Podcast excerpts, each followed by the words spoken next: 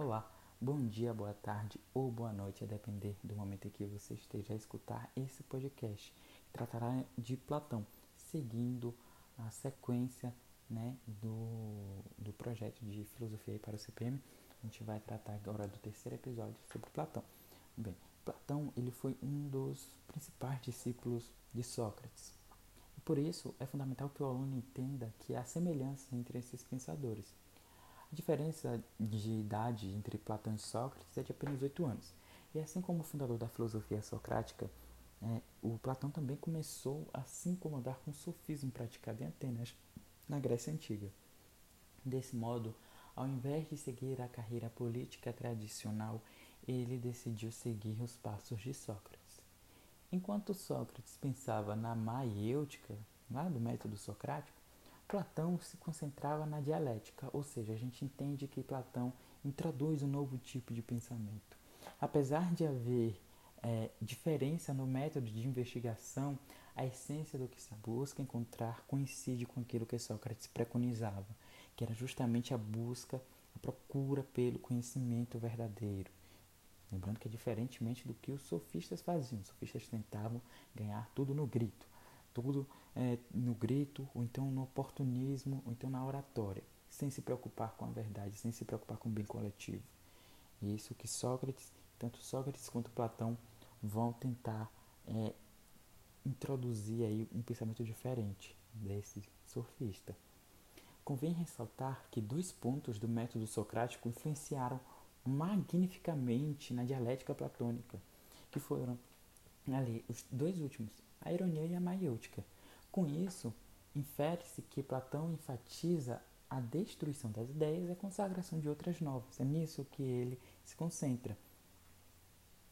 O processo parte, por conseguinte, do senso comum em uma tentativa de demonstrar a fragilidade que esse tipo de juízo tem, a fim de provar que a busca pelo conhecimento é de fato a maneira mais assertiva, ou seja, a maneira mais correta mais eficaz no empreendimento de uma sociedade mais saudável, mais salutar, mais justa. Ok? Filó a gente tem, por exemplo, é, agora um, uma espécie de quadro comparativo. A gente pode pensar, Sócrates ele também buscava conhecimento assim como Platão, só que os métodos são diferentes. Enquanto Sócrates ia pelo método socrático, Platão ia pela dialética platônica. Dialética platônica partindo das fragilidades do senso comum e indo para a filosofia de fato. Na dialética platônica, por exemplo, os desejos devem ceder lugar ao pensamento racional e o interesse particular nunca deve ser prioritário frente ao interesse coletivo. Nessa conjectura, para Platão, na obra A República, uma nação deve ser governada por filósofos. Né? Inclusive, é, para Platão, Platão entendia que o Estado ele devia deveria pegar as crianças ainda em estado de aprendizado, tirar da responsabilidade dos pais, olha só que qualquer pensamento dele, e tentar preparar esses alunos a serem verdadeiros bons políticos em si, entendeu? E eles iam ser bons políticos justamente por terem estudado a filosofia e terem se largado da, do sofismo. Essa era a ideia que Platão tinha né? Não significa que foi aplicado em si, mas essa era a ideia que ele tinha. Outro sim, né? ou seja, ademais, ainda em A República é tirada uma das passagens mais famosas de Platão. Acho que você já compreendeu que a gente vai falar agora da alegoria da caverna. Na alegoria da caverna, a gente tem uma, uma, uma concepção é, metafórica, né, digamos assim, de, de que em uma caverna existiam pessoas e essas pessoas estavam de frente para, para uma parede dessa caverna e nessa parede da caverna se projetavam imagens da realidade assim. Então tipo assim que a gente que eles viam não eram os objetos reais por exemplo mas as projeções daquilo. E nem sempre a projeção de uma imagem reflete na realidade perfeito? Por exemplo se você imagina que já tentou já experimentou fazer com suas mãos sombras de uma ave, por exemplo, então sombra de uma aranha. E, e você vai perceber que por máximo que na sombra pareça um, uma, uma, uma ave de fato, pareça uma aranha, na realidade é só a sua mão fazendo uma projeção de imagem. Entende? Então, para Platão, por conta disso, nessa ideia da alegoria da caverna, para Platão, os sentidos enganam. Entende?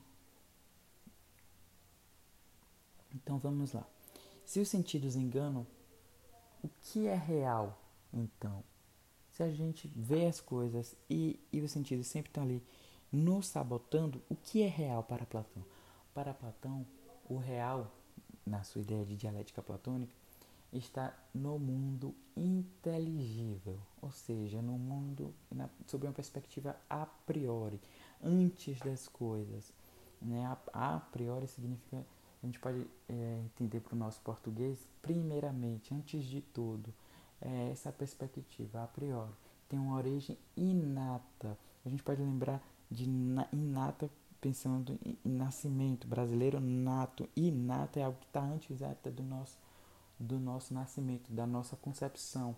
Então, um exemplo disso é, por exemplo, a necessidade de se proteger, por exemplo. Da necessidade de se proteger, o ser humano criou portas e chaves para as suas casas. Então, para Platão, você não enxerga uma porta, você enxerga segurança. Você consegue entender? É esse é o mundo inteligível. E para ele, ele também diz que existe um mundo sensível, que é esse mundo que a gente enxerga as coisas, que a gente escuta, que a gente come. É o um mundo posterior. É o mundo posterior ao mundo inteligível. Porque no mundo inteligível é onde a gente pensa as coisas. E no mundo sensível é onde as coisas se materializam. Então tem origem material. Então, nesse exemplo, por exemplo, que eu dei seria a porta em si. Entende? Então vamos lá. É, ainda falando sobre essa ideia de dialética platônica, a gente chega num ponto crucial, que é como, lá no começo que a gente falou, tem a ironia e a maiêutica, como que essa ironia e maiêutica são refletidas dentro da dialética platônica. É o seguinte, é, é, lembre-se que Platão ele tenta sair do senso comum e atingir a filosofia, e ele faz isso do seguinte modo, ele pega uma tese, ou seja, um assunto, e ele quando pega esse assunto, ele pensa num assunto completamente oposto, uma antítese. E num embate entre tese e antítese sai uma síntese, ou seja, sai o novo conhecimento, né? Então teria parido uma nova ideia. Então o que a gente pode entender, por exemplo, é o exemplo de liberdade e opressão. Olha só, a pessoa pensa aqui na tese liberdade. Qual é a coisa oposta à liberdade à opressão? Eu te pergunto, você prefere viver um mundo com extrema liberdade ou com extrema opressão?